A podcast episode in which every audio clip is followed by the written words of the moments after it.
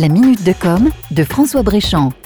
On a vu la dernière fois l'importance de la valeur d'une marque et sa capacité à vous influencer lorsque vous achetez un produit. Cultiver et entretenir cette valeur est une règle de base en matière de marketing. C'est pour ça que les marques investissent dans leur notoriété et dans leur image. Cet investissement coûteux en communication impacte le produit que l'on achète. Mais en matière de stratégie marketing, il est assez paradoxal de voir que l'on peut à tout moment transgresser des règles établies et inventer de nouveaux modèles. C'est bien le cas de Brandless, une plateforme de vente en ligne de produits de base aux États-Unis. Brandless en anglais veut dire littéralement sans marque.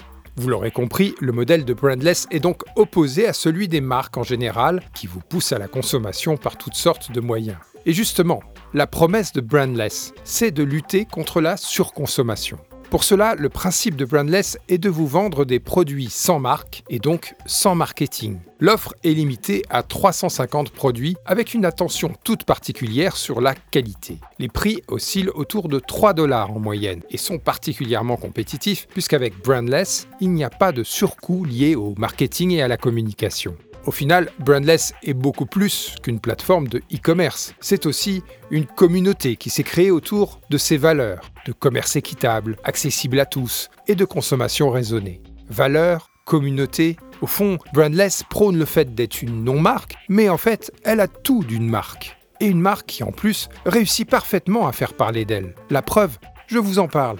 À méditer. C'était la minute de com de François Bréchamp.